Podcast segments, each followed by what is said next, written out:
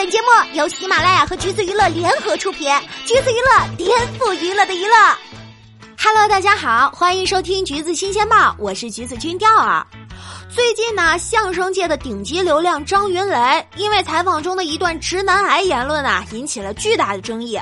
张云雷说，妈妈教育他不能学做饭，以后找到了女朋友，会做饭也一定要装作不会做，因为妈妈觉得一个大老爷们儿每天守着厨房特丢人。听了这句话，连主持人都忍不住吐槽：妈妈的直男癌思想竟然挺严重的。紧接着，主持人又问他觉得女朋友在家里应该要做什么。张云雷回答说：“最简单的家你得收拾吧。”在场的另一位女嘉宾就很诧异，忍不住打断确认道：“你觉得是他应该收拾，还是说我们俩商量，你收拾家，我干别的？”张云雷很坦然的回答：“我觉得就应该。”他甚至还说：“女人，你连家务活都干不好，我娶你干什么呀？这合着是想找个保姆是吗？”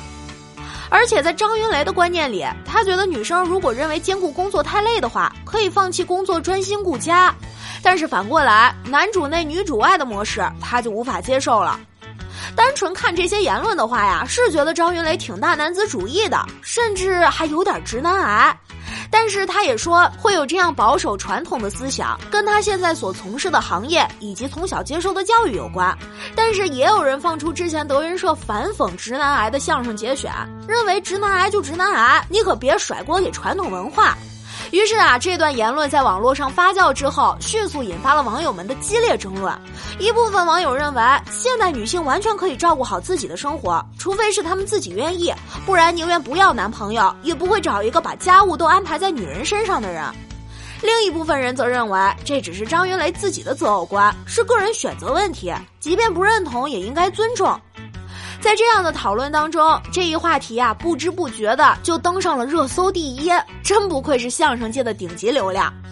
据爆料，上热搜时，张云雷正好在录制《国风美少年》，有人在录制现场就问到张云雷这个问题，张云雷倒是挺坦然，只说了一句：“我知道，他们跟我说的时候，我打游戏呢。”不过呢，虽然张云雷在部分观点的表述上确实存在一点直男癌的嫌疑，但其实他也并不像自己说的那样古板。比如说，主持人问他是不是找女朋友也会要求对方必须会做饭，张云雷却表示不会做饭的也能接受。如果对方不会，他只会让对方先试着做。而且呢，在他的想象中，两个人在一起也可以点外卖呀，对方只要一星期下厨一到两次就可以。那这样看起来呀，张云雷只是有点大男子主义，不过应该还不至于到网友抨击的那种直男癌的程度。但是话又说回来，这娱乐圈里的直男癌发言啊，还真是不少见。前段时间因为直男癌导致人设崩塌的周一围，大家应该都还有印象吧？来重新捋捋，他都有过哪些经典言论？被主持人问是否会跟妻子朱丹轮流拍戏、轮流照顾孩子，周一围不仅没有正面回答，反而还公开对妻子的演技表示不屑。这话说的好像是他拍的戏就是拍戏一样，他的拍戏不是我标准意义上的戏。主持人就觉得话说的有点伤人，但是呢，周一围耸了耸肩说：“伤人吗？但是就是这么一回事儿。”之前在其他的采访中，他也不止一次的对外强调朱丹在演戏方面不专业。主持人问他是不是在开玩笑，他连续重复了两遍，这是个事实。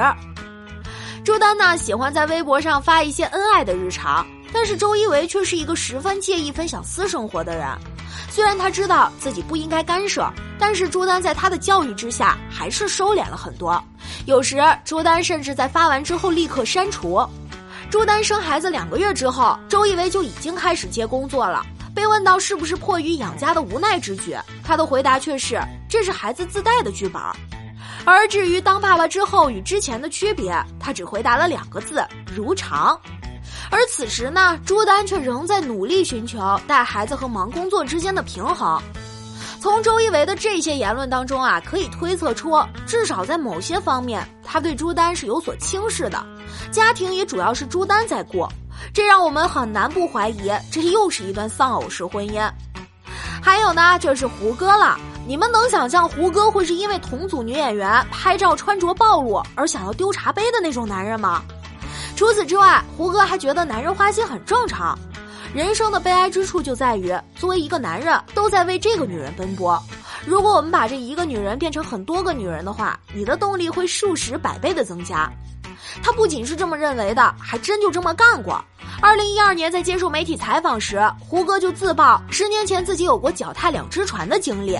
而谈到是否会找圈内女友，胡歌表示自己很大男子主义，如果在一块儿的话，他会进行暗示，让对方去转行。做客《天天向上》，汪涵问胡歌：“既然他养了五只猫，那是不是找女朋友也一定要找对方喜欢猫的？”没想到胡歌却说：“他喜不喜欢猫不重要，我的猫喜不喜欢他，这才比较重要。”这样看来呀，想要做他的女朋友，那还真的是有点难度，既要他本人满意，又要他妈妈满意。这人满意还不够，家里那五只猫也得满意，可想而知，女朋友的地位是多么的岌岌可危。还有陈思诚，前有胡歌认为花心很正常，后就有陈思诚当着老婆的面侃侃而谈，谁都会出轨。他还怀疑过现在一夫一妻制的婚姻制度是否是正确的，是否应该实行古代的一夫多妻制。陈思诚认为，很多成功男士一开始的动力都是来自于女人。对于男人而言，想拥有更多漂亮女人是欲望，欲望是不可回避的。而女人最重要的，则是长一对好眼睛，找一个好男人去托付终生。不知道佟丽娅的眼睛在不在陈思诚所说的这个好眼睛的范畴？而另一个众所周知的直男癌就是韩寒了，他自己也承认，还说我不能算是一个好男人，说我渣也无所谓。韩寒的直男癌吧，主要是体现在对女性的看清上。之前经常有人拿他和郭敬明做比较，没想到韩寒却回应：“我跟他男女有别。”当时郭敬明的回应也很值得玩味：“你明明知道我是男的，那你到底是在侮辱我，还是在侮辱女性呢？”包括韩寒在接受采访时也曾发表过颇为惊人的言论。在他看来，一个女生如果答应跟男生单独吃饭、单独看电影，那就等于她答应了上床。这按照韩寒的逻辑，可以牵手就意味着可以做一切。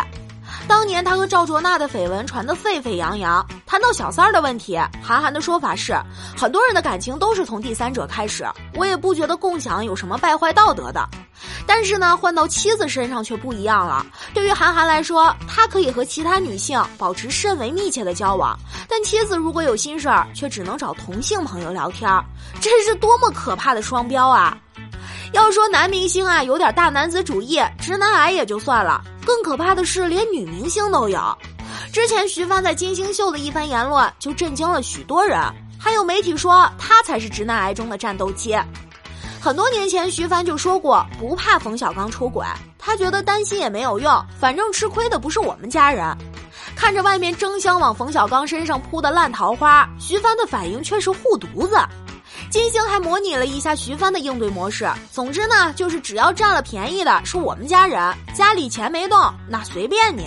这样一路梳理下来，发现呀，比起后面这些惊掉下巴的直男癌言论，张云雷说的还真不算啥。没想到妮里娱乐圈的直男癌已经严重到这种程度了。希望姑娘们在生活中都不会遇到这种人。